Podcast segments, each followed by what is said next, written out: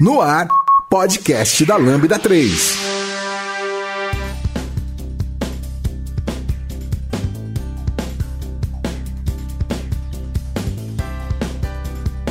Olá pessoal, eu sou o Giovanni Bassi, esse é o podcast da Lambda 3 e hoje vamos falar sobre a cultura organizacional da Lambda 3. Aqui comigo está o meu sócio Vitor Hugo Germano.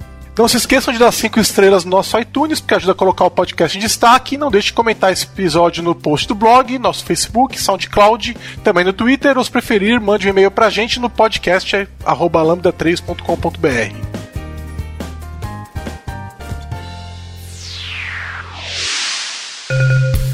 Você conhece a Lambda 3? Além de produzir este podcast, somos referência em desenvolvimento de software, DevOps e agilidade. Gostamos de inovações. Somos um grupo de pessoas apaixonadas por tecnologia e constante evolução técnica e social. Saiba mais sobre nós entrando em lambda3.com.br. Vitor Hugo, eu acho que, como a gente vai falar sobre cultura organizacional da Lambda 3, seria legal a gente começar apresentando o que, que é cultura organizacional. Então, é, eu acho que muita gente já tem uma ideia do que, que significa isso, mas seria interessante dar uma visão geral para quem está vendo esse assunto pela primeira vez. Legal. Além da definição teórica em si, né, eu costumo dizer que cultura organizacional é aquilo que a gente faz quando o bicho está pegando. Quando você não tem mais nenhuma outra saída, né, e quando você está num momento de crise ou no momento em que é, as coisas estão muito atarefadas, o que é aquilo que você não deixa de fazer? É, seja da maneira como você você age, a maneira com quem você conversa, para quem você pede permissão. Tem, e isso tudo se caracteriza muito sobre o que é a cultura da tua organização em si. É, a gente, a gente quando, quando vai estudar sobre cultura organizacional, você vai olhar para né, diversos aspectos de sobre como a empresa se organiza. Né? Mas eu acho que o, o, fato mais comum que a gente vai enxergar é, quando você passa a estudar sobre isso é de que a cultura organizacional ela é composta por quais são os processos que são seguidos da organização, quais são os comportamentos que são aceitos e não aceitos na organização e quais são os princípios que estão por trás desses processos e desses comportamentos. Né? É muito normal você ouvir hoje em dia quando você vai conversar com né, é, consultores organizacionais e tal, de que é possível a gente implantar uma cultura na empresa, que é possível a gente mudar a cultura na empresa e esse esse conceito, apesar de ser, de ser fácil de entender, é, ele não está necessariamente correto né? Porque cultura organizacional ela é como se fosse uma fotografia de um momento específico da empresa. Então, e ela é e ela tá como a nossa própria cultura, né, de maneira geral, ela está em constante mutação. Então, não adianta dizer que você vai mudar a cultura da empresa como ela é hoje, porque amanhã ela pode mudar, né? Amanhã ela já, é, ela já tem uma, uma nova forma de, de atuar. Eu vejo com olhos muito céticos quando eu vejo gente falando assim, ah, não, a gente vai, né, é, tradicional, né, Giju? Vamos implantar a cultura ágil na empresa, né? Vamos mudar a cultura da empresa. E não é exatamente como, como funciona. Então pensa em cultura como uma grande fotografia do momento atual ou momento passado da empresa. A gente, como Lambda 3, quando a gente tinha 10 pessoas, era uma cultura específica. Quando a gente está com 50 é outra cultura. Agora, com 100 pessoas, é uma terceira cultura pelo que você falou, eu entendo que é, seria umas coisas que a gente faz de forma automática, né? Então, é o jeito da gente funcionar no dia a dia, gente, os processos, comportamentos e tudo mais. Mas não tem muita questão de cultura também que ela tá formalizada, onde as pessoas criam cartões de valor, elas escrevem coisas na parede, elas têm documentos explicando como a gente se comporta, código de conduta. Tem uma parte que fica formalizada também, né? Sim. Como que acontece isso, né? Então, todo o processo de cultura organizacional, ele parte da gente conseguir estabelecer políticas que nem eu comentei, né? Processos que são seguidos, eles podem estar determinados, e pode estar claro, colocado na parede lá, o que, que, qual é o código de conduta, ou como a gente, que a gente aceita, o que a gente não aceita, mas não só assim, né? Então, é, as redes informais que acontecem dentro do trabalho das organizações, elas também representam a cultura daquela organização. Então, por exemplo, é, a gente pode dizer sim de que não. Eu, eu, tenho certeza que as empresas que são pegas fazendo lavagem de dinheiro provavelmente tem na parede escrito alguma coisa relacionada a você ser, né, fazer o que é certo, dar o sangue pela empresa. Esse tipo de comunicação ela serve não para você construir a cultura, mas para você normalizar os comportamentos. Então é, é, quase como o conjunto de regras que representa os processos que são seguidos, os comportamentos que são é, aceitos e não aceitos e os princípios que estão por trás do dia a dia de trabalho, isso corresponde a essa visão que a gente chama de cultura organizacional. Então, assim, é difícil de você definir de maneira detalhada qual é a cultura organizacional de uma empresa, porque é, normalmente essa visão ela é bastante dependente do, do observador, né?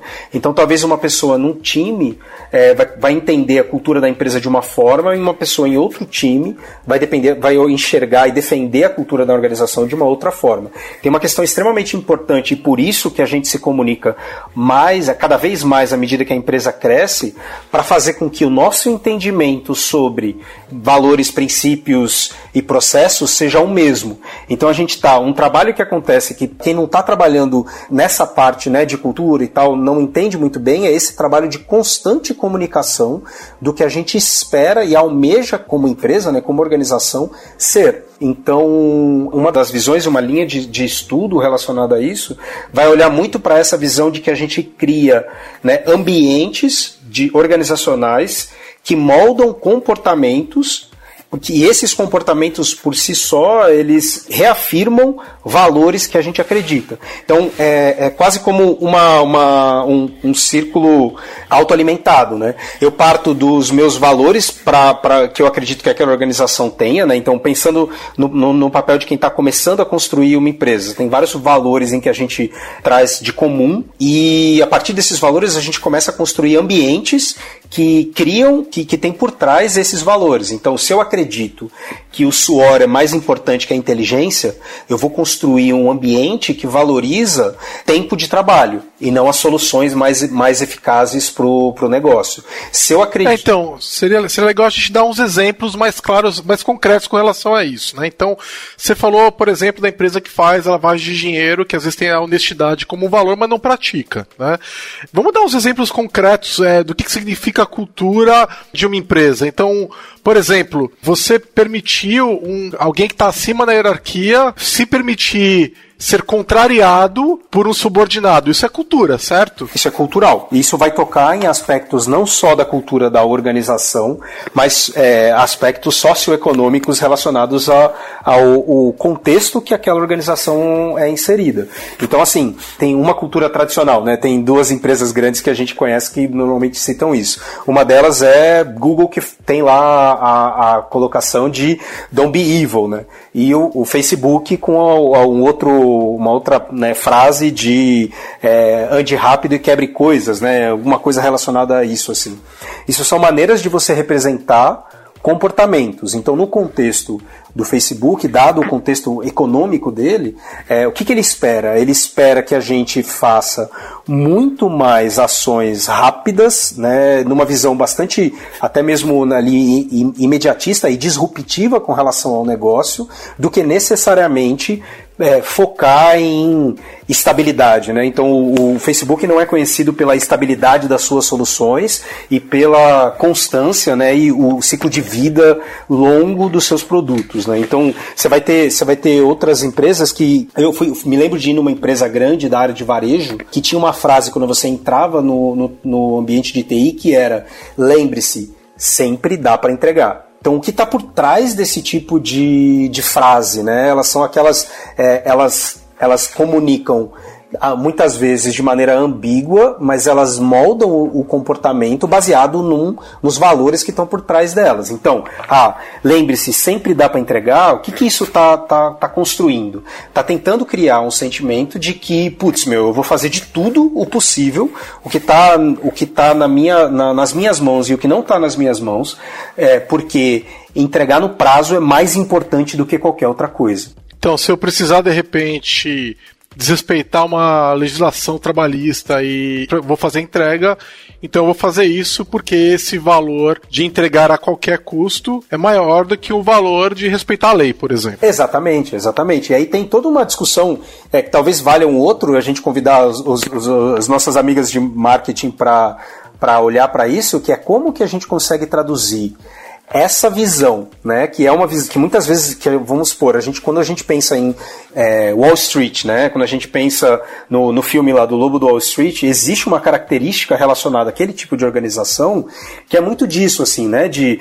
trabalhar até as últimas consequências, que se você sair do trabalho muito cedo, você na verdade está desmotivado, né, que está muito ligado ao suor, né, aquele trabalho incessante, é, monstruoso de horas, como uma forma de validar o seu valor dentro dentro da organização. Né? Então é interessante a gente começar a visualizar isso quando a gente olha para as empresas de maneira geral, porque você consegue identificar resquícios do que o, muitos estudiosos vão, vão, vão colocar nas escolas de gestão que a gente tem. Né? Então, uma escola de gestão que foca muito na eficiência de tarefas, quer dizer, eu conseguir apertar o parafuso mais rápido, eu conseguir não necessariamente entregar o melhor produto, mas entregar da maneira mais eficiente possível aquele processo, vão ter características que compõem essas organizações meio comuns, né? Então, se você tem uma visão sobre o, sobre o trabalho em si, de que o, o mais importante é volume de trabalho do que o, o, a eficácia, né? Um trabalho que atenda às demandas da melhor maneira possível, você vai ver que uma, uma preocupação muito grande com prazos, né? Se eu estou muito preocupado em entregar o máximo possível, eu quero ver de que maneira que eu consigo ir lá e atender o mais rápido possível a qualquer uma das demandas, independente da visão sobre é, né, qualidade das entregas e tal. Então, normalmente, o que eu quero deixar meio resumido nessa função é Normalmente, quando a gente enxerga comportamentos nas organizações, sem fazer julgamento de valor, quando você vê comportamentos bem específicos e característicos, isso tem a ver com os valores que criaram aqueles ambientes de trabalho. Então, se você tem uma cultura de extremamente politizada, política, quer dizer, você não consegue falar abertamente sobre o que você pensa, você não consegue confrontar ideias, se você tem as pessoas dentro da organização né, que, que, se sentem é, atingidas pessoalmente, muito provavelmente tem uma visão ali por trás sobre de que eu não confio necessariamente nas pessoas, ou eu tenho que de alguma forma controlar o máximo possível as pessoas, e isso vai criar ambientes de baixa confiança. E aí isso, como as pessoas quando estão num ambiente de baixa confiança, elas tendem a se comportar de maneira a reforçar né, exatamente essa mesma visão. Né? E quem dita muito isso, né, quem, quem uma das primeiras pessoas talvez a, a falar é, sobre isso de maneira mais direta foi o Douglas McGregor, né, naquele livro O Lado Humano das Organizações, em que ele trata muito essa visão de, putz, Será mesmo que a gente acreditar que a organização é uma máquina e que cada pessoa é uma engrenagem dentro dessa máquina que pode ser facilmente trocada, que precisa de manutenção por pouco tempo, né, e que não necessariamente é imprescindível para o negócio? Será que essa visão ela serve em todos os aspectos das organizações? E qual o impacto das redes sociais que estão por trás, não rede, né, não as redes sociais, né, mas digo, qual o impacto das, da, das comunidades e das redes informais de pessoas dentro da organização tem para a efetividade dos negócios das organizações. Então, o McGregor, nesse livro, ele descreve muito isso, né? E ele descreve não só sobre a, a, a organização do ponto de vista dos ambientes que são criados, mas também na visão de valores, né? O que está por trás do, dos ambientes que a gente cria são os valores que a gente acredita é, e coloca sobre as pessoas é, antes de construir esses ambientes. Né? É, legal. Você tava falando, eu tava até lembrando, eu vi um tweet esses dias, uma pessoa falava é, sobre essa questão de cultura e o momento que a gente tá vivendo, né, de estar tá trabalhando remotamente, né? Ela dizia que as empresas que tinham essa visão taylorista que você mencionou, antiga, né, da gestão, de controlar a eficiência de tudo e acompanhar muito de perto os funcionários e, e comando e controle e tudo mais, elas dificilmente vão ter um bom momento com o trabalho remoto, né? Porque é, as pessoas, né, elas não estão. É, você não está debaixo dos olhos do chefe mais, né? Então o momento agora que a gente está vivendo, ele exige uma, mais ainda do que já era exigido antes, ele exige que as pessoas tenham confiança, que elas tenham capacidade de, de autonomia e tudo mais, né?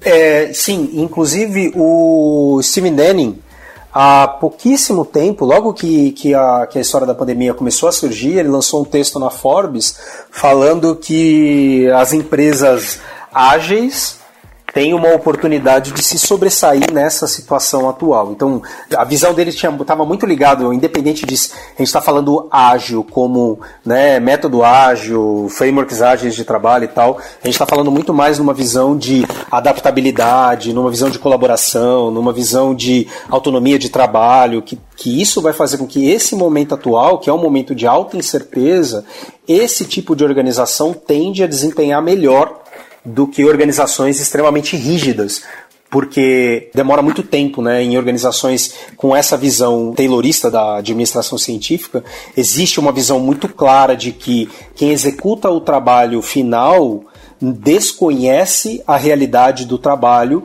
ou é menos experiente na realidade do trabalho, que era aquela história de, pô, eu vou fazer uma grande indústria que aperta parafuso, o cara que é o gestor, a, pessoa que é a gestora de, do, dos apertadores de parafuso, provavelmente foi uma pessoa apertadora de parafuso e por causa do seu desempenho melhor, ela foi elevada a uma posição de controle para poder garantir com que todo mundo executasse da melhor forma possível aquela ação. Isso deixa de ser verdade na nossa realidade de mundo, né? Quando é, não dá para acreditar e até mesmo ingenuidade acreditar que um gestor funcional sabe mais sobre o dia a dia de trabalho do que o desenvolvedor, por exemplo, do que a desenvolvedora, por exemplo. Nem é esse o caso, né? Hoje em dia mesmo não dá, porque você, como especialista técnico, sabe muito mais sobre as especificidades do teu trabalho do que qualquer pessoa que não esteja ali entregando código junto, ou entregando tela junto, ou fazendo planejamento de produto junto. Então essa visão, essa visão ela é bem interessante e ela muda um pouco a realidade da da, nossa realidade de mercado, que eu acho que o, a visão da pandemia vai acelerar muitas dessas mudanças. Né? É, é o famoso lance do trabalhador do conhecimento, né? É, e eu, eu, vou te é, é agradecer por me levar mais de 20 anos para trás, quando eu estudei na faculdade de administração, administração científica, que, putz, nesse termo me dá uma, até um arrepio na espinha. E, e todo mundo é TGA, né? É. TGA, é, exatamente. TGA, teoria geral da administração.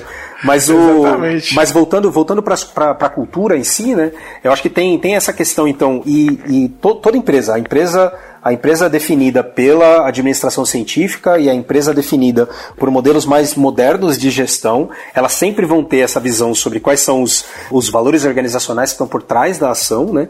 como que o poder é organizado nesse sistema em si, na organização. E a informação, né? Isso. E a informação, porque a informação é poder, né? Exatamente. Quais são os jogos políticos que estão por trás, né?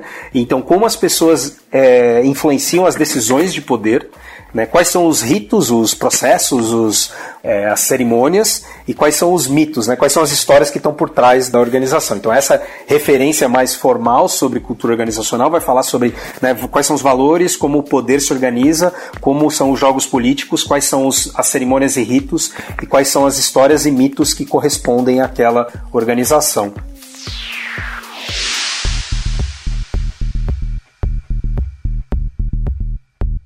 Você ouve podcast da Lambda 3. Agora, a cultura do país, ela influencia muito na cultura da empresa. A gente tem caso, por exemplo, a gente viu aí nos escândalos de corrupção no Brasil, acontecendo caso com empresas estrangeiras que não tem nenhum problema com a lei em vários outros países do mundo, mas que quando chegam no Brasil começam a trabalhar subornando é, pessoas do governo e tudo mais, né? Então, é, a cultura organizacional ela, e a, a maneira de, ser, de fazer gestão ela é muito influenciada pela cultura da sociedade daquele local. Então, no nosso caso, pela cultura brasileira, não é? Sim, o, a gente tem. Eu tenho um caso interessante de conversando com uma com uma amiga que é autora de livros de agilidade, ela, de certa forma, a gente estava conversando sobre o modelo de trabalho da Lambda. E a gente comentou que ah, os salários são abertos na empresa, mas tem pessoas que têm problema né, de discutir sobre o salário. Ou quando a gente vai passar um feedback para alguém, culturalmente, no, no, Brasil é mais difícil, né? as pessoas tendem a assumir né, como pessoal o feedback e tal. E, eu, cara, foi, foi muito doido, assim, porque conversando com ela, ela me disse assim: tá, mas como assim as pessoas não passam feedbacks direto? Não é possível, ninguém nunca faria isso na Alemanha, né? E, e, e ela, ela, é alemã, mora na Alemanha, né? E foi interessante, foi, foi, foi, muito interessante a, a maneira como ela tratou, eu fazendo esse comentário que foi quase como uma barreira Sabe assim, eu, eu, acho que eu comentei alguma coisa do tipo, olha, é, muitas vezes quando a gente está olhando para né, salário e tal, as pessoas podem acabar se organizando para falar bem um do outro para não receber um corte de salário. Ela fez assim, como assim? Não, mas isso não, não é possível, uma pessoa nunca faria isso. Eu falei, não, as pessoas fazem isso. A nossa realidade cultural é diferente de uma realidade cultural, por exemplo, como a Alemanha. Ou que nem o caso de corrupção que você falou, é, pensa isso acontecendo num país como o Japão, por exemplo, né, que, já, que tem casos, inclusive, de executivos de organizações organizações se matarem depois de descoberto a corrupção, né, um ato de corrupção. Então, a, a humilhação pública ela, ela tem um poder gigantesco dentro de como a pessoa é, enxergada na, na, na, sociedade. Né? E aí, como é que é no Brasil? Tem um livro, indicação do Imberti, é, Henrique Imberti, que é o livro chama é, Gestão à Brasileira. E ele descreve três características da nossa gestão, da nossa, da nossa cultura, que são traduzidas para o mundo corporativo, né? que são falar sobre flexibilidade, as características brasileiras de flexibilidade são. O livro vai tratar da parte positiva e negativa nesse sentido, ou ele chama de sol e nuvem. Né?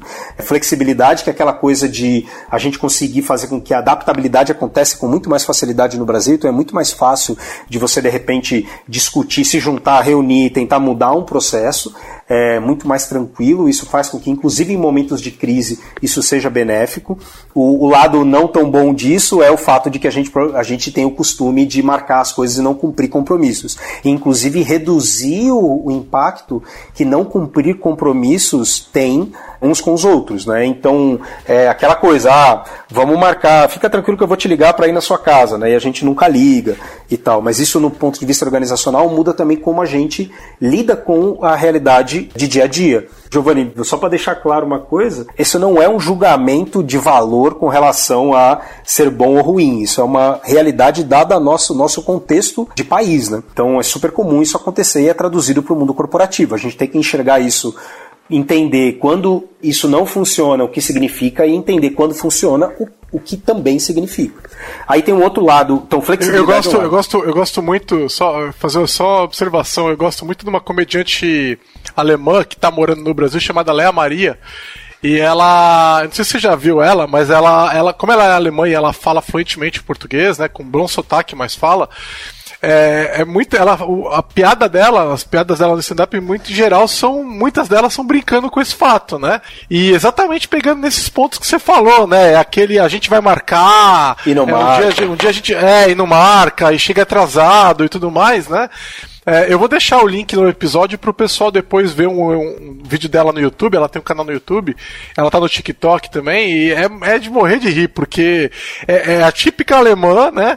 É, contando exatamente essas diferenças culturais que você tá falando. É, então, bom, flexibilidade é uma das grandes características dentro do Brasil, a outra é relacionamento. Então, no Brasil, dentro da gestão no, no Brasil, é extremamente importante os relacionamentos pessoais que existem entre as pessoas. Então, assim, é, isso faz com que, no lado, de certa forma, positivo, né, que a, a, as pessoas se sintam muito bem acolhidas né, na realidade de dia a dia delas. Então, até quando a gente pensa no contexto de organização, um onboarding, um, um, um, um trabalho em si é, direto com as outras pessoas é mais fácil, é, menos, é mais difícil você se sentir excluído e sozinho dentro de uma realidade corporativa no Brasil. E o lado não, não tão bom disso tem muito a ver com.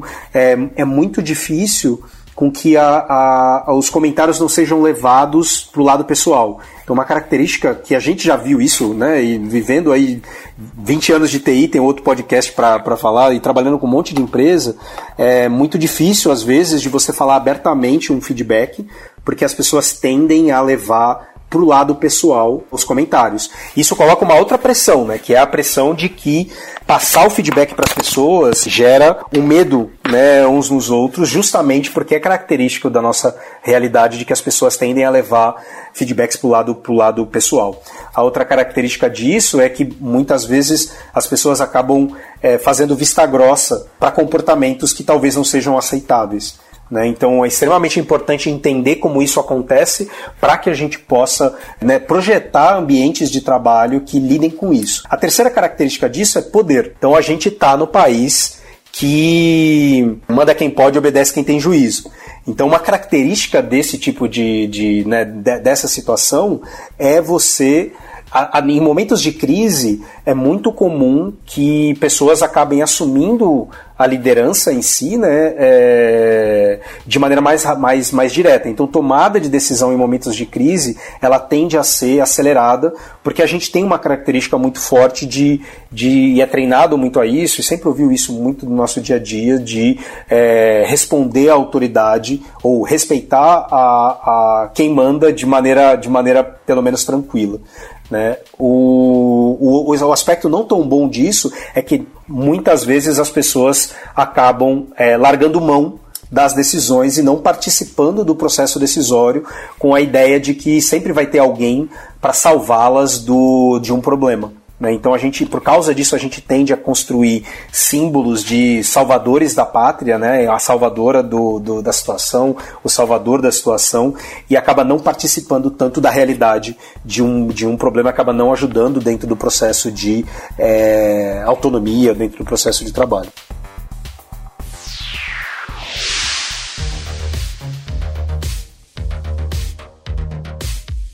Escreva pra gente podcast@lambda3.com.br. Legal. Vamos entrar agora, quero discutir como que isso tudo afeta a Lambda. Então o pessoal já teve até aqui uma, uma visão do que, é cultura organizacional, quais são algumas das correntes que existem, como identificar essa cultura onde eles trabalham, né, e, e, fazer uma análise sobre isso. Mas eu queria falar como que a gente faz isso agora. Então, como que essas questões todas que a gente vem estudando aí nesses 10 anos de Lambda 3 é, afetam a empresa que a gente criou? Por exemplo, quais são as bases da cultura da Lambda 3? Tá, quando a gente, quando a gente foi montar a empresa lá, né, eu acho que a gente acreditava e continua acreditando, né, de que existe um modelo de trabalho que seja mais transformador, mais produtivo é, para as pessoas, individualmente para as pessoas. Eu acho que isso tem muito a ver com como a gente enxergava e acho que continua enxergando, né? O modelo de gestão que a gente estava inserido lá em 2000, entre 2000 e 2010. Né? Então, que é essa visão, que é uma visão muito relacionada a controle, né? É uma visão muito relacionada de que, cara, as pessoas não são confiáveis, a gente precisa criar todos os mecanismos de controle, porque senão elas não vão produzir o que elas deveriam produzir. Então, né, característica, a gente acabou se caracterizando pelo oposto do que a administração científica pregava, né? De que eu preciso controlar as ações das pessoas, as pessoas são motivadas somente por motivadores extrínsecos, não tipo dinheiro, medo, e acabou construindo uma base de trabalho muito mais focada nessa visão de que as pessoas são confiáveis, primeiro de tudo, né, como é, modelo inicial zero, todas as pessoas são confiáveis e todas as pessoas querem executar o melhor trabalho que elas podem executar. E a partir daí vem como é que a gente cria é, ambientes que partem desse princípio. Então, se as pessoas são extremamente né, confiáveis e querem fazer um bom trabalho, eu posso dar para elas é, autonomia suficiente para que elas executem o próprio trabalho. Além disso, para as pessoas poderem tomar as melhores decisões, elas precisam ter todas as informações necessárias para tomar decisão. Então, transparência passou a ser um pilar nesse sentido.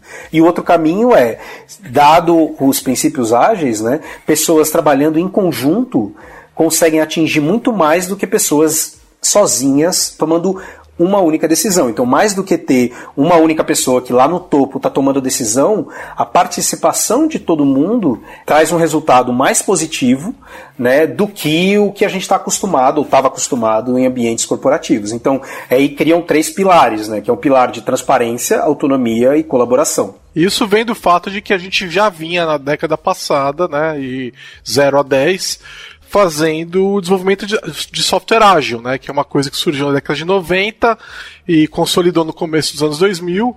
É, os conceitos se consolidaram, né, e até hoje está consolidando na prática na, na, indústria. Sim. Só que a gente pegou o que estava lá e falou, bom, é, essa questão toda de descentralização de informação, descentralização de poder, né, de promover a autogestão, de dar autonomia, é, isso funciona tão bem no software, por que, que não pode funcionar no resto da empresa? Se a gente não quer ter um gerente de projetos, por que, que a gente precisa ter um gerente no financeiro ou um gerente no RH? Né? E aliás, não vamos chamar o RH de RH, porque pessoas não são recursos, né? Então é, é, é, a gente começou a questionar todos esses pontos que vêm, que são usados de forma muito tradicional pelas indústrias brasileiras, né, Vitor? E 2011, eu tenho até o link, de, legal de colocar, eu, eu fiz uma apresentação no TDC falando sobre o fim da agilidade, né, em 2011. Né? E o que vem depois, né? A intenção não era falar do fim, porque afinal de contas não acabou ainda, é, mas era falar do tipo, qual era o caminho, né? Então a gente tratava sobre times autogerenciáveis no contexto de entrega, né? O time é responsável por decidir as próprias cerimônias, ele é responsável por discutir com o cliente diretamente que ele vai entregar. E aí, na época, eu já falava que, putz, tá, legal, mas isso só atende um caminho, né? Se a gente consegue ser auto-organizável do ponto de vista do time, naquela célula pequenininha, por que, que a gente não tenta fazer isso para a organização? E aí se organizar de maneira a viabilizar a autogestão que quer que ela, que ela possa ser é, no contexto da Lambda. Então, uma das primeiras, um dos primeiros passos que a gente deu com relação a isso tem muito a ver com quando a gente está falando sobre é, de não ter é, essa figura de gestão funcional, né? Que é uma pessoa responsável por dizer o que que todos os devs devem fazer, que é uma pessoa responsável por dizer o que que todas as pessoas de RH devem fazer, né? Que é entender de que quem está executando o trabalho tem que ser capaz de influenciar o próprio trabalho, né, que é uma realidade que muitas empresas não acontece. Né? Então esse contexto é importante assim de, de, entender, porque quando a gente fala sobre democracia organizacional, tem um monte de conteúdo aí, o pessoal pensa assim, ah meu Deus, então não tem mais gestão na empresa, então é anarquia, e não tem nada a ver com isso, né? É, eu acho que seria importante a gente tocar então nesses pontos concretos, né? Como que essa base de cultura se traduz em estratégia, ou seja, ações que a gente vai planejar e levar para um longo prazo né? E, e, como é que elas traduzem em ações do dia a dia. Então, coisas que a gente faz no dia a dia, né, é, é para poder fazer um, é, funcionar enquanto empresa, né? fazer software direito, organizar o financeiro corretamente, organizar a operação corretamente, contratar corretamente, demitir corretamente. Então, eu, por exemplo, tem um, tem, tem, você falou ah, da questão funcional, né? A gente não tem gerentes e diretores, a gente não tem estrutura hierárquica formal na Lambda. Isso promove vários pilares, promove autonomia, promove transparência, porque a informação flui livremente, né? E promove colaboração, porque quando você não tem alguém comandando e controlando, a última opção que sobre é ou você não faz nenhum trabalho e vai todo mundo pra rua porque a empresa faliu, ou você colabora e faz as coisas acontecer, né? É, eu acho que tem. É, eu, eu fiz um post no final do ano passado falando sobre o processo de planejamento estratégico que a gente executou nos últimos anos.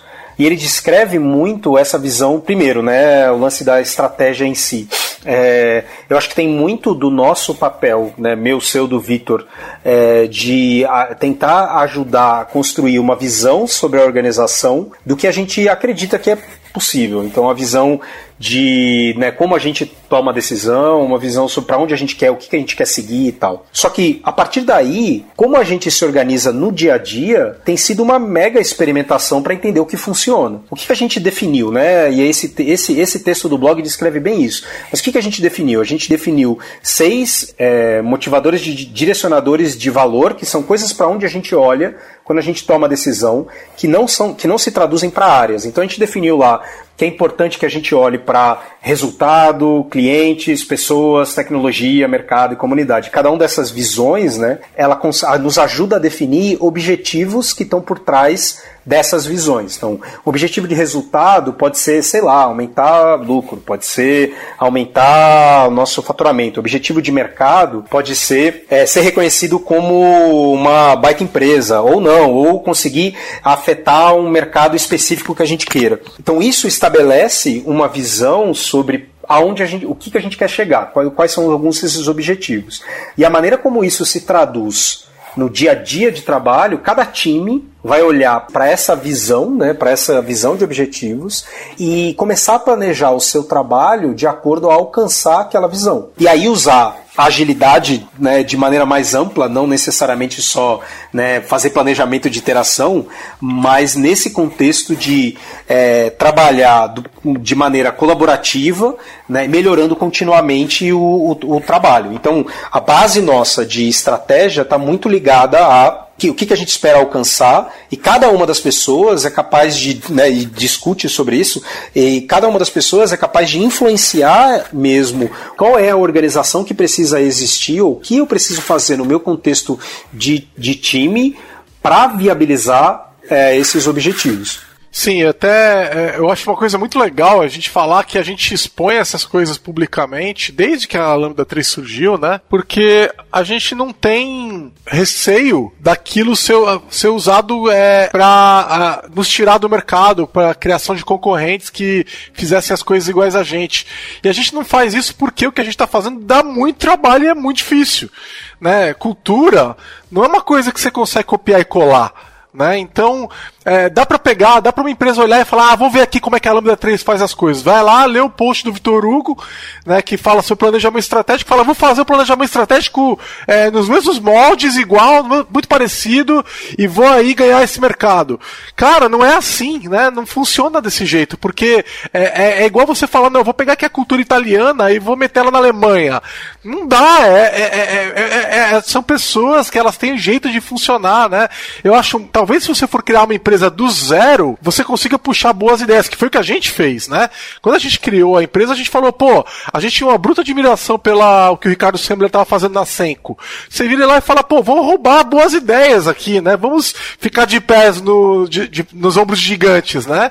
E vamos pegar essas ideias do, do Ricardo e colocar aqui. Só que quando a gente faz isso, a gente não faz igual, a gente faz o nosso jeito. E a gente cria uma cultura completamente diferente, né? Que em alguns aspectos elas têm semelhança mas ela é completamente diferente do que aquele montou lá na Senko. E né? eu acho que tem a, uma das coisas que eu, que eu normalmente falo para as pessoas que estão entrando na Lambda é, no, no, processo de onboarding e uma parte da nossa cultura, né, olhando para a Lambda 3, extremamente importante a quantidade de comunicação que a gente executa, né, tem, tem muito a ver com é, a, resolver o problema de uma empresa de tecnologia que entrega produtos e projetos, é, é, é esse problema já está resolvido. Tem aí consultoria é, à torta e à direita fazendo esse trabalho e, e resolver isso da forma tradicional também tem um monte de cartilha que diz como que você vai resolver.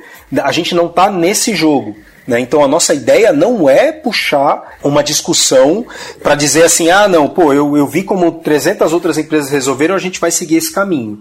É, tá muito em de que maneira que a gente consegue, dado que os, a, como empresa, né, a gente tem os mesmos problemas que qualquer outra empresa. Tem problema de fluxo de caixa, de demissão de pessoas, de contratação de pessoas, de venda, de problema de mercado, de treta com cliente, tudo isso acontece. Mas será que a gente consegue resolver esses mesmos problemas dando um viés e um, e um caminho diferente? E eu acho que e, e, isso é uma das características principais que eu, que eu gosto de, de, de falar e de favorecer sobre o trabalho. Então é, a gente não existe porque é, é, assim, ó, melhoria contínua ela é um, uma disciplina ela não é uma, né, uma metodologia, né? Então, quando você vai pensar lá no Improvement Kata lá do, do Lean, é, eles eram passos que eles seguiam sobre como melhorar o trabalho. Aí, né, quando os americanos foram, foram ver e querer copiar exatamente isso,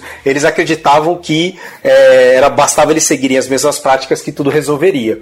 Não foi isso que aconteceu, não, não necessariamente. Uma característica principal desse direcionamento está na disciplina em si de, cara, temos um problema. Como que a gente faz para resolver esse problema? Não sei. O que, que a gente consegue testar agora para dar um passo à frente, aprender mais e a partir daí juntos decidir o que fazer para frente. Então, um caminho disso que a gente fez de trocentas vezes, o processo de contratação da Lambda ele é assim. Né? As próprias pessoas que vão contratar participam do projeto, participam do processo de contratação, entrevista, definir o processo, definir o, o salário, é, fazer a entrevista, selecionar os candidatos anteriormente. Ele, eles avaliam a cada X tempo, à medida que os problemas vão aparecendo, o que, que eles precisam fazer para melhorar aquele processo. Então a gente já teve, teve gente né, dentro do, dos times, da quantidade de gente que já passou pela Lambda, teve gente que falou assim: não, eu vou bolar o melhor processo possível de contratação que vai resolver todos os problemas. E aí o pessoal né, faz aquela, aquela né, grandes, grandes discussões e vê que o processo acaba, no final das contas, quando vai para o ar, não deu os melhores resultados. Beleza, volta, como que a gente melhora? O que está faltando para a gente levar para frente? Né? Então, essa visão de que é, a gente o, o Niels Fennings ele fala do eternal beta, né? Perennial beta ele fala, que é esse termo de a empresa estar tá em constante é, adaptação. Né? E é uma das coisas que eu tento trazer e tento buscar para a Lambda. É, em diversas áreas a gente acaba conseguindo. Né? É muito difícil quando. Pra, porque à medida que a gente cresce, e aí de novo, a gente começou a fazer planejamento estratégico em 2017. Porque antes disso a gente sentava todo mundo na, na, numa sala e discutia o que a gente ia fazer. Né? E a gente precisou começar a construir estruturas e definir modelos de maneira mais clara porque a gente começou a crescer e esse e a gente precisava de alguma forma é, ter mais estrutura para dar minimamente algum tipo de contexto para as pessoas. Então, mesmo na contratação, a pessoa entrava na Lambda e a gente, você lembra no começo, Gigi, a gente falava assim, ah, se vira aí, pro, pro, conversa com as pessoas, se pro, procura é, ver, ver o que está acontecendo, se, se preocupa em ver se você consegue ficar alocado e tal.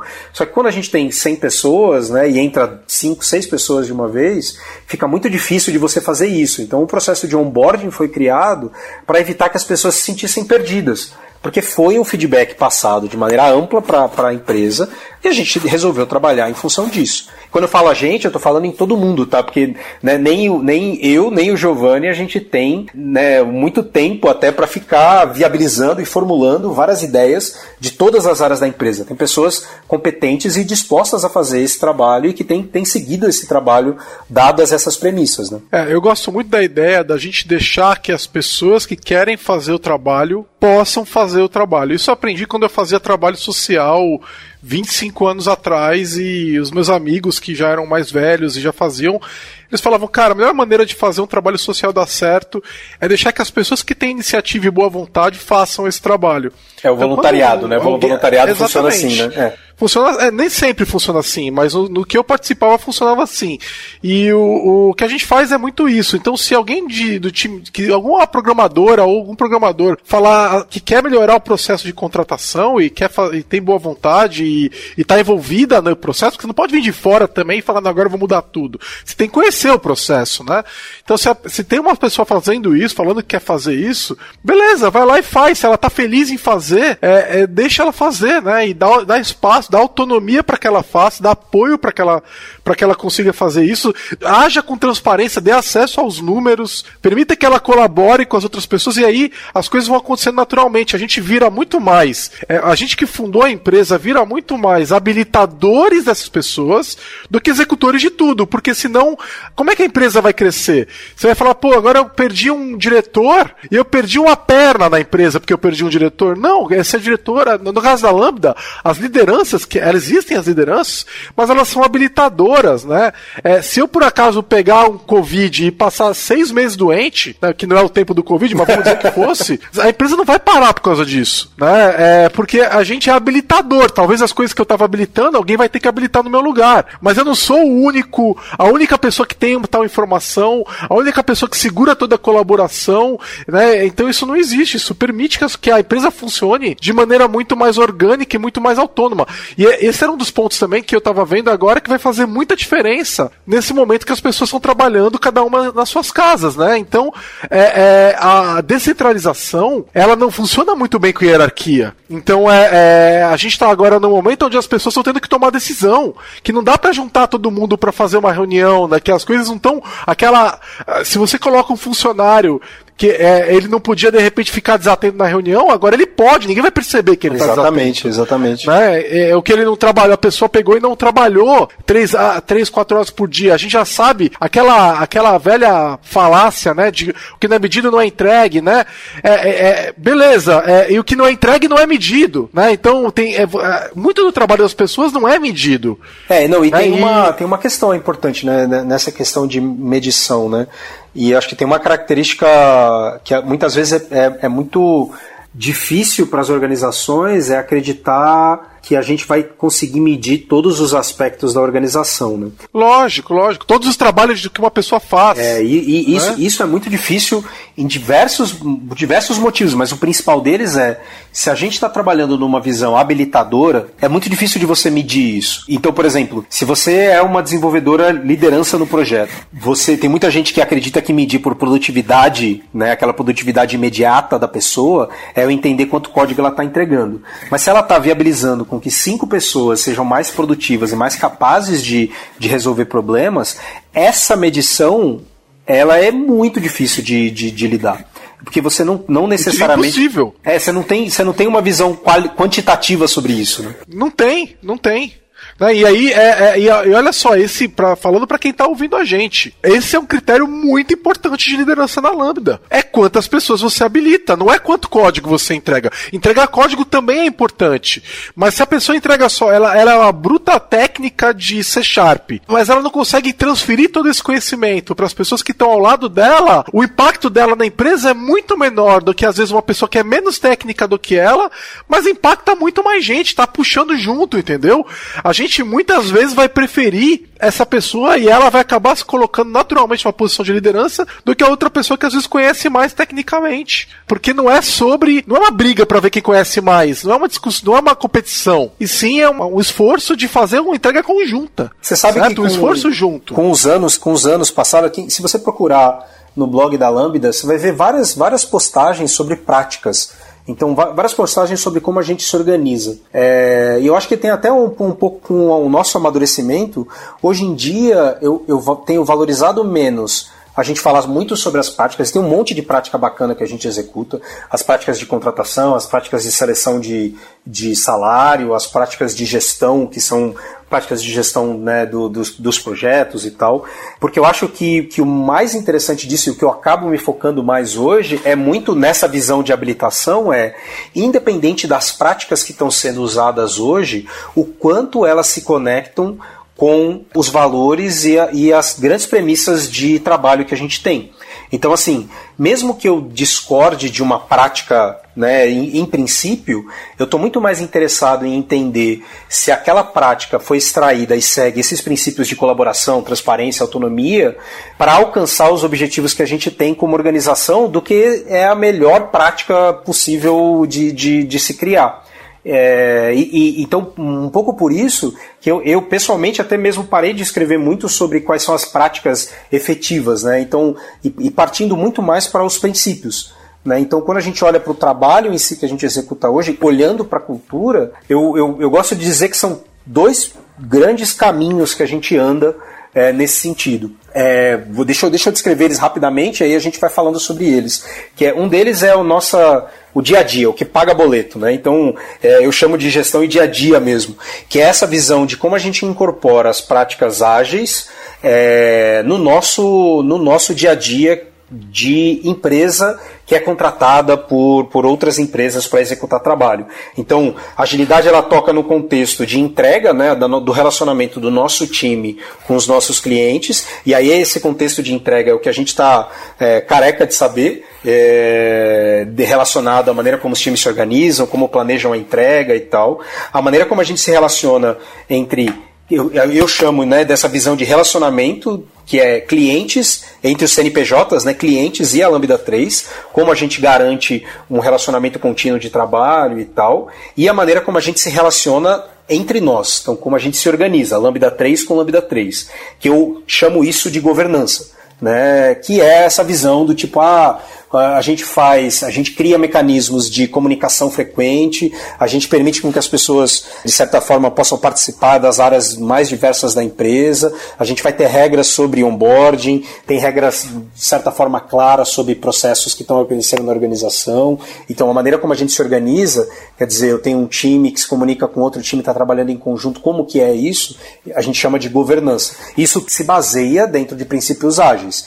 E aí, então, as discussões que a gente tem nesses múltiplos times são muito de meu, como que eu consigo trabalhar para melhorar continuamente o nosso relacionamento e o que a gente vai experimentar nesse momento para é, dar um passo para frente. Então é muito menos sobre o que eu quero, então a gente não discute. Acho que a gente dificilmente discute sobre isso, né, Gijo? Sobre, por exemplo, qual o modelo que eu espero para a Lambda quando ela tiver 150 pessoas? A gente dificilmente fala disso e a gente está muito mais ligado no dado o momento presente. Como a gente tem que se organizar para resolver os problemas atuais que a gente tem? É, porque quando a gente tiver 150 pessoas, quando a gente tiver 120, é, os problemas vão ser outros. Então a gente tem que resolver de outras formas. Né? Então, um pouco, um pouco isso. O que, que, que você acha disso? A gente discute o que, que vai vir com o crescimento, mas a gente não antecipa tudo, não. Né? A gente, mas a gente está discutindo razoavelmente, olha, o que, que pode, aqui é que pode, aqui é realmente, né, o que, que vai acontecer quando a gente tiver 50% maior, é uma discussão meio inútil, eu acho, né? Porque os problemas eles realmente eles vão emergindo, né? Então, o que a gente faz é monitorar continuamente. Isso é uma questão bem importante, isso é parte da nossa cultura. Planejamento é importante, ah, né? Só que o plano, assim, a gente o plano pode mudar. A gente está planejando, a gente está olhando e falando, bom, a gente está percebendo que está indo nessa direção. Vamos nos preparar para isso, certo? Isso, mas está é, muito ligado na experimentação né? A gente está a gente tá nesse, nesse momento, por exemplo, chegou Covid, a gente não sabe o que fazer, né? E a gente está nessas últimos dois meses aí, mais ou menos três meses de, de atuação, continuamente testando como a gente vai lidar com a realidade do que está acontecendo no mercado, na sociedade, por causa do, do Covid. Então a gente não criou um plano de contingência da quarentena. Mas a gente foi, tá, que momento a gente está agora? O que, que a gente sabe nesse momento? O que, que a gente consegue decidir? Beleza, amanhã a gente fala de novo. O que mudou? Como a gente segue Mas na frente? Mas isso aí também, e até falando de base teórica do que embasou muito a gente embasa até hoje, tá aí o Kinefin, né? O framework Kinefin que é, é, vai discutir como você responde para determinadas situações, certo? E lidar com pessoas é um cenário sempre complexo, talvez às vezes caótico, se você não tomar cuidado. E não faz nenhum sentido você ficar buscando planejamentos de muito longo prazo quando você está num cenário complexo que está mudando toda hora. Esse tipo de cenário demanda práticas emergentes, né? Ele demanda avaliação, né? Não demanda planejamento de longuíssimo prazo. A gente até pode de repente planejar práticas, etc, para o tamanho que a gente está agora, que são 100 pessoas. Mas 150 pessoas a gente sabe que vai estar tá diferente. Então, é muito mais uma questão da gente focar os nossos esforços recursos nos lugares que fazem sentido, né, Vitor? Certeza, certeza. É, uma outra visão, além dessa do dia a dia, né, que tem a ver com né, o, o, pagador de boletos, é uma visão que eu, que eu gosto de trazer, que tem muito a ver com, eu chamo de promoção. A gente precisa ter mecanismos que garantam a promoção dessa, desse modelo de trabalho. Né? Então, por isso que eu não, eu não posso dizer que é promoção da cultura, porque a cultura, de novo, ela é, ela é estática, né? é uma fotografia daquele momento. Então, se a gente seguir é, dado se, se, a gente seguir dentro dos pilares que eu citei, né, de transparência, colaboração e autonomia, é, será que eu consigo construir uma experiência para dentro da empresa, para as pessoas que estão na empresa, transformadora, à medida em que a gente vai experimentando e aprendendo e, e, e evoluindo como organização? E aí ela segue três três grandes princípios isso. Tá? Eu vou postar a imagem dessa discussão que a gente está tendo, que ela descreve aí um monte de, de, de, de, pontos importantes. Mas ela tem, tem essa ideia de aberto por padrão. Então, quando a gente olha para né, os pilar, o pilar é transparência, mas como isso se traduz quando a gente define processos, quando a gente define práticas, quando a gente define toma decisões? Né? A ideia de aberto por padrão quer dizer o quê? Vamos tentar ter discussões francas. A gente tem hoje um, um, uma prática que é interessante, chama Fala Sócio, que é basicamente uma conversa livre toda, toda quinta-feira, por uma hora, com um sócio da empresa, em que ele está aberto para responder qualquer pergunta. E aí tem um processo de perguntas é, nesse sentido, ou fazer uma apresentação, ou dar uma visão sobre a empresa. E, mas... É, deixa, deixa eu explicar isso aí, porque esse negócio as pessoas às vezes não entendem. É qualquer pergunta mesmo e as perguntas podem ser feitas antes de forma anônima e a gente responde todas essas perguntas, inclusive as anônimas. E várias delas colocam a, gente, eu tento colocar a gente numa saia justa, né? Elas, é. Mas, é, mas a gente, a, como, a, a, como pilar de, de transparência existe, a gente vai responder todas as perguntas com transparência também. Isso. Então nada é escondido dos funcionários. Esse, essa reunião é que é aberta para todo mundo, é obrigatória, mas é opcional para todo mundo. Ela existe exatamente para que os funcionários possam se sentir à vontade de questionar até mesmo o sócio da empresa. É, e elas, e elas servem em diversos outros aspectos, né? Então as discussões sobre Covid, a gente teve várias discussões extremamente francas, discussões salariais, discussões sobre salário, é, né, tá sobre a gente ter os dados abertos, essa visão de aberto para o padrão, né?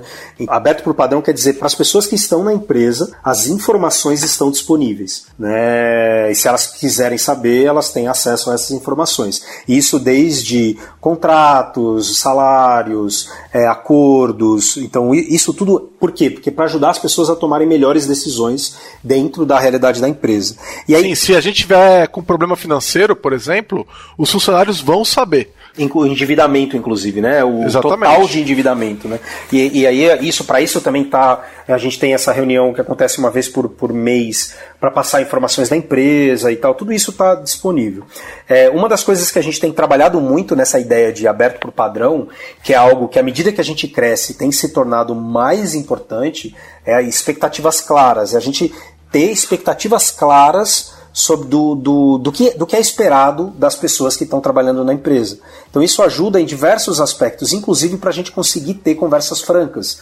Né? Então, inclusive para a gente conseguir fazer com que as pessoas é, também confiem umas nas outras. Né? Então, para que isso aconteça, é importante, à medida que a gente cresce, que mais e mais expectativas estejam claras sobre é, a atuação. Um outro, outro caminho é que a gente coloca é experimentação. Então, tipo, errar faz parte. A gente tem. É, eu participei de um evento uma vez que metade do evento era sobre histórias de insucesso, em que as pessoas, cara, só as piores histórias possíveis de, de cagadas que, o, que, que as pessoas fizeram nas empresas. E a gente já cometeu um monte, né? Um monte, assim. E, e, de certa forma, focar em experimentação significa que as pessoas eventualmente vão errar. Né? Elas vão errar e tudo bem. O que é mais importante é entender como que a gente faz com que esses erros não aconteçam mais. Então, não, o, não errar, mas se eu cometi o erro uma vez, o que, igual quando a gente está no TDD, né? Aquele bug não vai mais acontecer lá na frente. Então, para isso a gente precisa entender o porquê que o erro aconteceu, identificar qual parte né, do, desse processo não está funcionando e agir de acordo. Né? E normalmente a gente coloca com essa parte de experimentação é que a forma tradicional, eu já falei aqui, né? a forma tradicional a gente já sabe. Então, se for para colocar um gestor funcional que vai mandar todo mundo executar o trabalho, eu já sei que isso não funciona. Não tem porquê eu, ou que funciona até certo ponto, né? Não tem porquê eu tomar essa decisão nesse momento. Será que existem outras opções? Será que existem outras visões sobre o trabalho? Então é extremamente importante isso, isso também dentro desse aspecto. Outra visão, quando a gente fala sobre né, promoção de, de, de, desse ambiente de trabalho, está em assumir boas intenções. Então, porra, imagina que as pessoas estão querendo fazer um bom trabalho, né, e não necessariamente elas estão jogando contra você assumir boa intenção deveria ser o nosso primeiro aspecto aí, mas é meio difícil. A gente vive num, num ambiente que muitas vezes a confiança ela não é um, um princípio básico, né? É, e as pessoas vêm de outros contextos de empresa, outras realidades, e que talvez elas ainda não, não, não, não, não tivessem, não confiem totalmente nas pessoas. Então é importante construir e viabilizar isso. Né? As redes informais que tem na organização são tão importantes quanto as formais. Qual é a diferença das duas? Rede informal é aquela do cafezinho, daqueles amigos que, que a gente tem, aquela pessoa que você gosta e sente e, né, e, e, e tá ali pra, e tem confiança para poder ajudar, é, para pedir uma ajuda ou para falar que tem um problema. Essas redes informais são tão importantes quanto as redes formais, então a organização que os times têm para entregar projeto, a, as, a organização em si funcional, né, administrativa da empresa, mas todas as outras redes são importantes. Um, um, uma das coisas que a gente tenta fazer fazer, né? E eu falo tenta porque, cara, tem tanta coisa acontecendo que às vezes não dá tempo, né? Mas é convidar todas as vozes para a discussão, então dar a oportunidade de que todas as pessoas sejam ouvidas é, nas decisões. É, garantir que se você quer uma mudança acontecendo na organização, seja essa mudança. Se você entende que alguma coisa pode ser melhorada, participe disso para garantir com que ela, com que ela melhore, né, com que ela mude.